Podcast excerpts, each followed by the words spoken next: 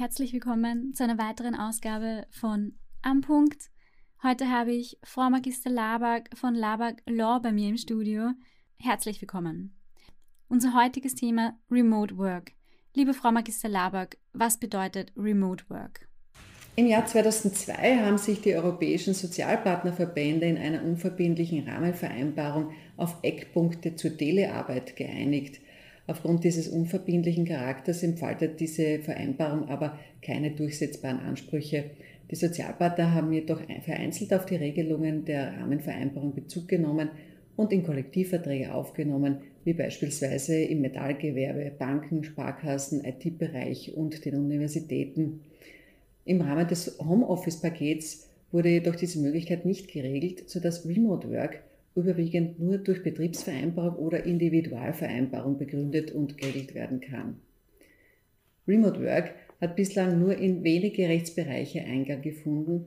Für Vertragsbedienstete und Beamte des Bundes kann Remote Work unter bestimmten Voraussetzungen vorerst nur auf ein Jahr befristet vereinbart werden, etwa wenn sich die Person bereits durch Arbeitserfolg und Einsatzbereitschaft bewährt hat und die Arbeitsergebnisse festgestellt werden können. In einer solchen Vereinbarung müssen dann insbesondere Art und Umfang und Qualität der in Form von Telearbeit zu erledigenden dienstlichen Aufgaben, die dienstlichen Abläufe und die Formen der Kommunikation zwischen Vorgesetzten und Mitarbeitern der Dienststelle und dem Telearbeit verrichtenden Vertragsbediensteten, die Zeiten, in denen der Telearbeit verrichtende Vertragsbedienstete sich dienstlich erreichbar zu halten hat und die Anlassfälle und Zeiten, in denen der Telearbeit verrichtende Vertragsbedienstete verpflichtet ist, an der Dienststelle anwesend zu sein, geregelt werden. Ansonsten sehen im Wesentlichen nur Kollektivverträge Regelungen zu Remote Work vor, etwa eben für Arbeitnehmer in der Informationstechnologie oder an Universitäten. Diese Kollektivvertragsnormen sind aber nur Basisregelungen, da sie entweder die inhaltliche Ausgestaltung Betriebsvereinbarungen oder Einzelvereinbarungen übertragen haben oder den Anwendungsbereich stark einschränken. Der eingeschränkte Anwendungsbereich von Remote Work zeigt sich in der IT-Branche darin, dass wiederum der Arbeitsort vorher schriftlich vereinbart werden muss und dadurch an Flexibilität und Autonomie der Arbeitnehmerinnen und Arbeitnehmer verliert. Infolge der Covid-19-Pandemie hat der Nationalrat das Homeoffice-Paket 2021 verabschiedet, welche Regelungen zu Homeoffice allerdings nicht zu Remote Work vorsieht. Beschäftigte haben aber keinen gesetzlichen Anspruch auf Remote Work oder Homeoffice, sondern haben die Arbeitsvertragsparteien Einvernehmen herzustellen. Wie hebt sich nun aber Remote Work von Homeoffice ab? Wo liegen die Unterschiede? Homeoffice liegt dann vor, wenn eine Arbeitnehmerin oder ein Arbeitnehmer regelmäßig Arbeitsleistungen in der eigenen Wohnung erbringt. Im Unterschied dazu bedeutet Remote Work, dass die Arbeit gänzlich ortsungebunden erbracht wird und unter notwendigem Einsatz moderner Informationstechnologie erfolgen muss. Homeoffice ist da ein engerer Begriff, denn die Arbeit darf nur in der eigenen Wohnung oder der Wohnung vom Lebensgefährten oder Partner erbracht werden und ist insoweit ortsgebunden und verlangt eben keine Verwendung moderner Informationstechnologie. Sie haben gerade erwähnt, dass die Arbeit gänzlich ortsungebunden erbracht wird. Können Arbeitnehmerinnen und Arbeitnehmer ihren Arbeitsplatz sohin frei wählen, beispielsweise in einem anderen Land? Grundsätzlich kann im Rahmen von Remote Work der Arbeitsplatz frei gewählt werden, sofern eben eine Remote Work Vereinbarung besteht. Eine zweckmäßige Einschränkung erfährt das Remote Work jedoch dadurch, dass der Einsatz von Informationstechnologie möglich sein muss. Dadurch fällt Remote Work etwa an abgelegenen Orten, an Bergen oder irgendwo ähnlich natürlich weg.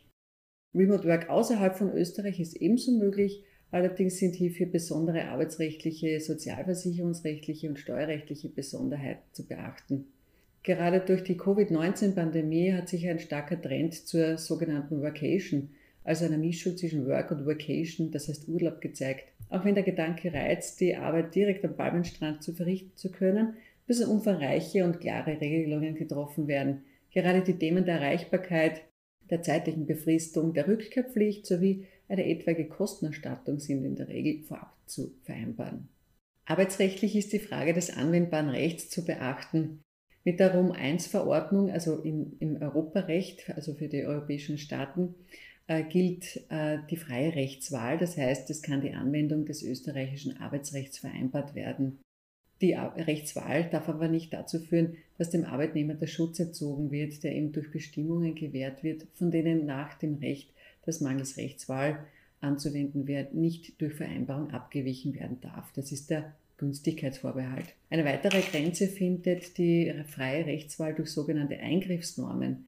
Dabei handelt es sich um den sogenannten harten Kern arbeitsrechtlicher Schutzbestimmungen, die am Ort der tatsächlichen Arbeitsleistung für alle gelten, wie zum Beispiel Entlohnung sowie Überstundensätze, Höchstarbeitszeiten, bezahlter Mindestjahresurlaub, Sicherheit und Gesundheitsschutz am Arbeitsplatz, Schutzbestimmungen für Schwangere, Mütter und Kinder etc. Wird keine Rechtswahl getroffen, unterlegt das Arbeitsverhältnis dem Recht des Staates, in dem oder von dem aus der Arbeitnehmer in Erfüllung des Vertrages gewöhnlich seine Arbeit verrichtet. Der Begriff des gewöhnlichen Arbeitsortes im Sinne der Rum-1-Verordnung bezieht sich auf den Ort der physischen Anwesenheit bzw. der Ausübung der Tätigkeit. Nach zwölf Monaten Entsendung sind sämtliche Arbeits- und Beschäftigungsbedingungen des Staates, in welchen die Arbeit erbracht wird, anzuwenden. Der Staat, in dem die Arbeit gewöhnlich verrichtet wird, wechselt nicht, wenn der Arbeitnehmer seine Arbeit vorübergehend in einem anderen Staat verrichtet. Kann das anzuwendende Recht nicht nach dem gewöhnlichen Arbeitsort bestimmt werden, so unterliegt der Vertrag dem Recht des Staates, in dem sich die Niederlassung befindet, die der Arbeitnehmer eingestellt hat ergibt sich aus der Gesamtheit der Umstände, dass der Vertrag eine offensichtlich engere Verbindung zu einem anderen Staat als jenem des, des gewöhnlichen Arbeitsortes bzw. jenem der Niederlassung der Einstellung hat, so ist das Recht dieses anderen Staates anzuwenden. Beim grenzüberschreitenden Homeoffice und Remote Work stellt sich die Frage, was nun der gewöhnliche Arbeitsort im Sinne der Rom 1 Verordnung ist. Ist dies bei digitalen Arbeitsleistungen der physische Ort oder der Ort, an dem sich der Betrieb befindet und an dem sich die Arbeitsleistungen auswirken. Auch ist zu überlegen, wo der gewöhnliche Arbeitsort ist, wenn eine Dienstnehmerin eines österreichischen Unternehmens mit Sitz in Österreich an mehreren Tagen in der Woche im EU-Ausland, zum Beispiel Italien, Dienstleistungen erbringt. Abgestellt kann dabei auf den Mittelpunkt der Tätigkeit oder das äh, quantitative Überwiegen der Tätigkeit. Während bei einer Remote-Work-Tätigkeit von einem Tag in der Woche Montag oder Freitag für klare quantitative Verhältnisse im Sinne des Herkunftslandes Österreich zeigt, ist dies bei einer Zwei- oder Drei-Tage-Woche in Italien schon wieder schwieriger. Dann prüft man eben den Ort, in dem die Arbeitnehmerin ihre Tätigkeit organisiert und in der sie regelmäßig zurückkehrt. Lässt sich auch dadurch kein eindeutiges Ergebnis erzielen, kann subsidiär auf die sogenannte einstellende Niederlassung und auch die Ausweichklausel zurückgegriffen werden, welche die engste Verbindung in der Gesamtheit der Umstände zeigt. Allerdings stellt sich auch die Frage, ob die Entsenderichtlinie auf Remote Worker überhaupt anzuwenden ist, zumal es sich um keine Entsendung durch den Arbeitgeber handelt. Schließlich will ja der Dienstnehmer den Arbeitsort woanders wählen. Es kann durchaus in Frage gestellt werden, da es im Staat, wo der Dienstnehmer sich aufhält, keinen Dienstleistungsempfänger gibt und der Arbeitnehmer nicht in einer Niederlassung tätig wird. Dies ist bis dato jedoch noch nicht geklärt worden. Wenn die Entsenderichtlinie nicht zur Anwendung gelangt, gelten die Bestimmungen des Arbeitsvertrages, insbesondere bei Rechtswahl, eben dann das österreichische Arbeitsrecht. Gegebenenfalls sind aber Bestimmungen des internationalen Privatrechts des Aufenthaltslandes zu berücksichtigen. Unter Remote Work können zwei Fallkonstellationen fallen. Einerseits eben, wie wir vorher besprochen haben, äh, dass ein Dienstnehmer eines österreichischen Unternehmens von beispielsweise Rumänien aus arbeiten will. Andererseits gibt es auch den Fall, dass ein rumänischer Dienstnehmer seinen Wohnsitz in Rumänien hat und die Dienstleistung virtuell beim österreichischen Dienstnehmer erbringt. Das wird auch Surplus-Personal bezeichnet. Der EuGH hat in einer Entscheidung äh, ausgesprochen, dass für die Anwendung der Entsenderichtlinie eine physische Verlagerung des Wohnsitzes erforderlich wäre. Ist das nicht der Fall, so sind keine österreichischen Arbeits- und Beschäftigungsbedingungen anzuwenden. Das heißt, letztlich könnte auf das Arbeitsverhältnis dann das rumänische Arbeitsrecht Anwendung gelangen.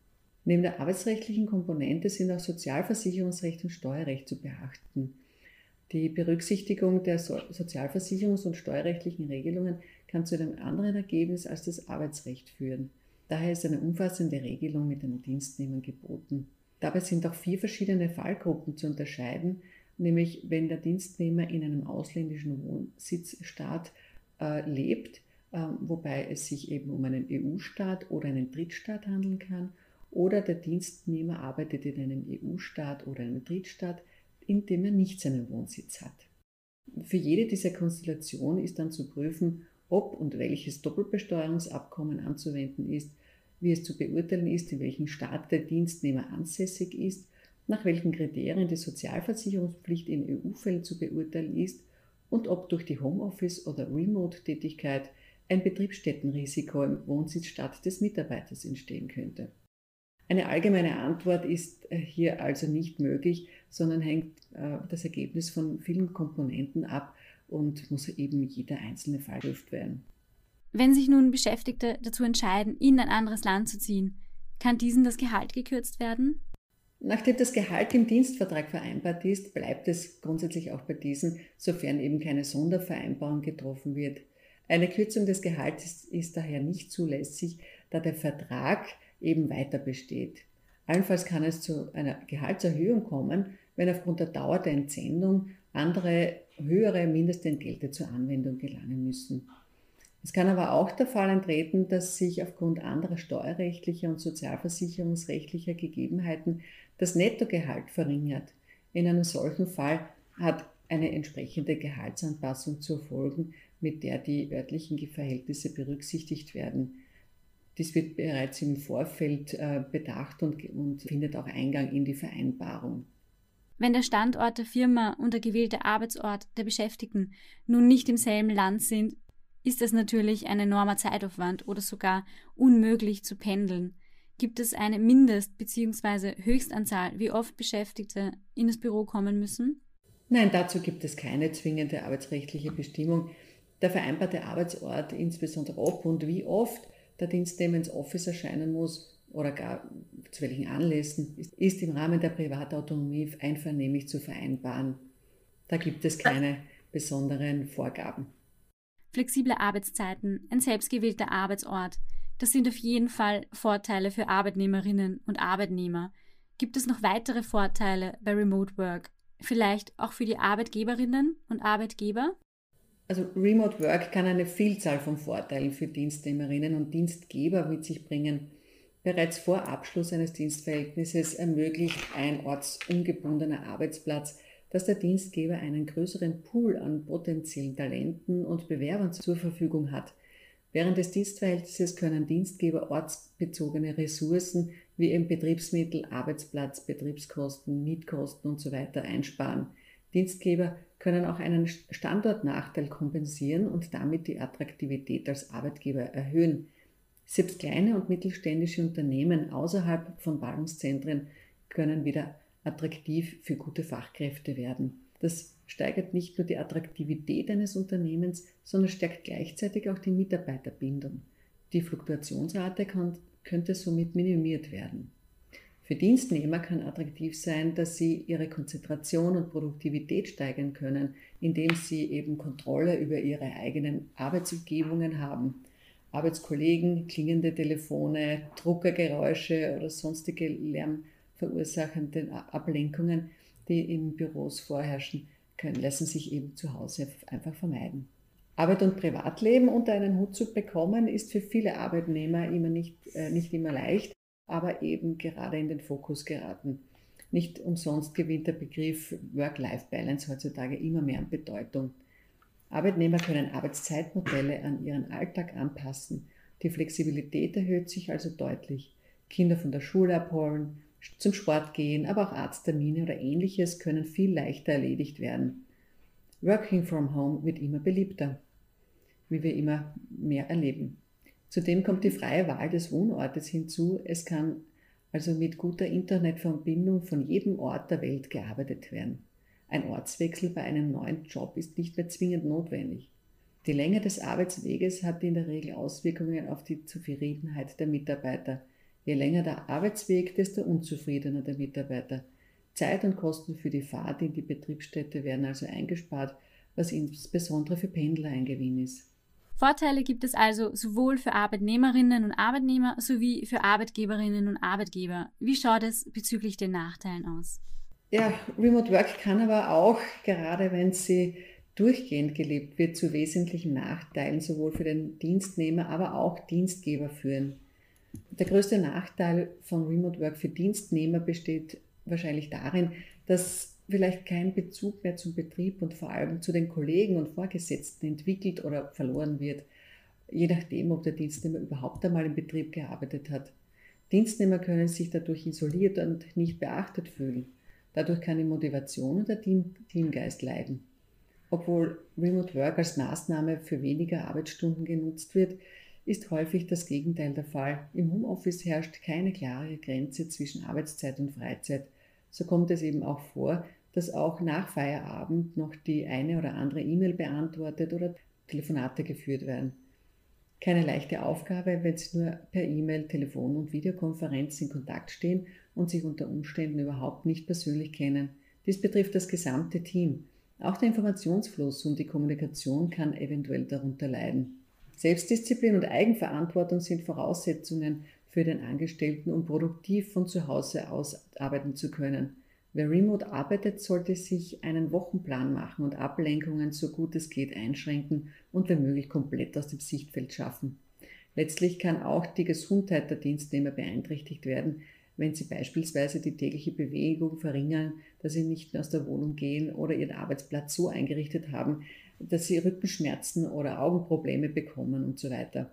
Der Dienstgeber hat diesbezüglich keine Möglichkeit, äh, hier einzuwirken und die üblichen Bestimmungen des Arbeitnehmerschutzgesetzes und der zugehörigen Regelungen zu erfüllen, um einen gesunden Arbeitsplatz zu gestalten. Für den Dienstgeber wiederum ist der Datenschutz ein sensibles Thema, wenn es um Remote Work geht. Es kann eben nicht zu 100% ausgeschlossen werden, dass sich Unbefugte Zugang zu den Daten und Plattformen verschaffen. Folglich sollten Arbeitgeber darauf achten, dieses Thema mit besonderer Wichtigkeit zu priorisieren. Ein weiterer Nachteil kann in der möglichen Erschwerung der Planung von Besprechungen und Koordination von Projekten sein. Weiters ist die dienstgeberseitige Kontrolle der Dienstnehmer schwieriger, wenn nicht sogar gänzlich ausgeschlossen. Wichtig zu besprechen sind auf jeden Fall auch die Themen Versicherungen und Haftungen. Können Sie uns diesbezüglich aufklären? Betreffend Versicherungen hat Remote Work keine besonderen Auswirkungen auf die Kranken-, Arbeitslosen- oder Pensionsversicherung. Allerdings gibt es bei der Unfallversicherung etwas zu bedenken. Äh, in der Unfallversicherung gibt es das Alles- oder Nichts-Prinzip. Äh, das heißt, entweder leistet die Unfallversicherung voll oder eben nicht. Ähm, deswegen ist die Qualifikation als Arbeitsunfall hier ein zentrales Thema. Ein Arbeitsunfall liegt vor, wenn der Schaden durch den Unfall entstanden ist, der sich im Rahmen der Erwerbstätigkeit ereignet hat und der der Unfallversicherung zurechenbar ist. Arbeitsunfälle müssen im örtlichen, zeitlichen und ursächlichen Zusammenhang mit der Versicherung begründeten Beschäftigung oder in der Wohnung ereignen. Auch der Hin- und Zurückweg zur Arbeit äh, oder Krankenhaus etc. sind vom Unfallversicherungsschutz umfasst. Gerade im Zusammenhang mit Remote Work und Homeoffice stellen sich diesbezüglich erhebliche Schwierigkeiten in der Abgrenzung zwischen betrieblicher und privater Tätigkeit, da die Tätigkeit im privaten Haushalt oder sonst wo ausgeführt wird und eben nicht genau abgegrenzt werden kann, ob der Unfall nun im Zusammenhang mit der Erbringung der Arbeit sich ereignet hat oder eben nicht. Hier werden die Gerichte wahrscheinlich in Zukunft noch einiges zu klären haben. Wie unlängst hat der oberste Gerichtshof auch einen, einen derartigen Fall behandelt. Ein Angestellter ist an einem Homeoffice-Tag in seiner Mittagspause mit dem Motorrad über Nebenwege zu einem drei Kilometer entfernten Supermarkt gefahren, um dort eine Jause einzukaufen, das sein lebenswichtiges persönliches Bedürfnis befriedigen sollte. Am Weg zum Supermarkt ereignete sich ein Unfall, der nicht als Arbeitsunfall beurteilt wurde, da dem Angestellten näher gelegene Einkaufsmöglichkeiten, nämlich 120 Meter zum Supermarkt oder 500 Meter zum Markt, zur Verfügung gestanden sind. Demzufolge stand der gewollte Einkauf in dem entfernteren Supermarkt nicht mehr im Zusammenhang mit der Arbeitstätigkeit, sondern im Privatbereich des Angestellten. Also es zeigt sich, dass für Unfälle hier viele Untiefen und Probleme zu erwarten sind, wo wahrscheinlich die Abgrenzungen erst durch die Rechtsprechung des obersten Gerichtshofs stattfinden werden. Betreffend die Haftungen gilt selbstverständlich auch das Dienstnehmerhaftpflichtgesetz für Arbeitnehmer im Homeoffice und in der, bei der Telearbeit. Mit der gesetzlichen Homeoffice-Regelung im Dienstnehmerhaftpflichtgesetz unterliegen nun darüber hinaus auch Schäden, die Haushaltsangehörige oder Haustiere jener Arbeitnehmer, die im Homeoffice arbeiten, dem Dienstgeber im Zusammenhang mit der Dienstleistung zufügen, dem Dienstnehmerhaftpflichtgesetz. Den haushaltsangehörigen Personen kommen im Falle einer Schadensverursachung auch die Mäßigungskriterien des Dienstnehmerhaftpflichtgesetzes zugute. Was den Arbeitnehmerschutz betrifft, ist an sich das Arbeitsinspektorat äh, berechtigt, Arbeitsplätze auf Einhaltung des Arbeitnehmerschutzes zu kontrollieren. Wohnungen von Arbeitnehmern im Homeoffice dürfen die Arbeitsinspektoren zur Durchführung der Aufgaben jedoch nicht betreten. Dasselbe gilt natürlich für den Arbeitgeber, auch der kann nicht die Wohnung des Arbeitnehmers betreten. Eine Kontrolle des Heimarbeitsplatzes ist nur mit Zustimmung des Arbeitnehmers möglich. Dasselbe muss natürlich auch für Remote Work gelten. Zusammenfassend kann festgehalten werden, dass Remote Work im Großen und Ganzen vertraglich geregelt werden muss und die Sache bei grenzüberschreitender Tätigkeit komplex wird. Liebe Frau Magister Laberg, wir kommen auch schon zu unserer letzten Frage für heute. Wie sollte Remote Work Ihrer Meinung nach aufgebaut sein? Wesentliche Punkte einer solchen Vereinbarung sind eben Art, Umfang und Qualität der in Form von Remote Work zu erledigenden Aufgaben, die Abläufe und die Formen der Kommunikation zwischen Vorgesetzten und Mitarbeitern im Betrieb sollte geregelt werden. Die Zeiten, in denen der Remote Worker sich dienstlich erreichbar zu halten hat, aber eben auch Anlassfälle und Zeiten, in denen der Remote Worker verpflichtet ist, im Betrieb anwesend zu sein. Dazu können selbstverständlich noch weitere Regelungen kommen, ähm, selbstverständlich eben gerade in Hinsicht auf grenzüberschreitende Tätigkeiten. Da muss natürlich selbstverständlich mehr, mehr geprüft werden, was arbeitsrechtlich zur Anwendung gelangt und selbstverständlich steuerrechtlich und sozialversicherungsrechtlich. Ähm, hier gehört einfach im Vorfeld alles genau geprüft, damit weder Arbeitnehmer noch Arbeitgeber einen Nachteil erleiden. Frau Magister, vielen Dank, dass Sie heute bei mir zu Gast waren. Haben Sie noch abschließende Worte? Ich denke, dass Remote Work wie auch Homeoffice zukünftig noch eine immer größere Rolle spielen werden, insbesondere eben bei grenzüberschreitenden Konstellationen. Es ist zu erwarten, dass sich der Gesetzgeber wie auch auf europäischer Ebene in nächster Zeit mit diesen Themen noch intensiver befassen werden müssen. Liebe Zuhörerinnen und Zuhörer, ich bedanke mich bei Ihnen, dass Sie wieder mit dabei waren und verabschiede mich von Ihnen. Bis zum nächsten Mal bei Am Punkt.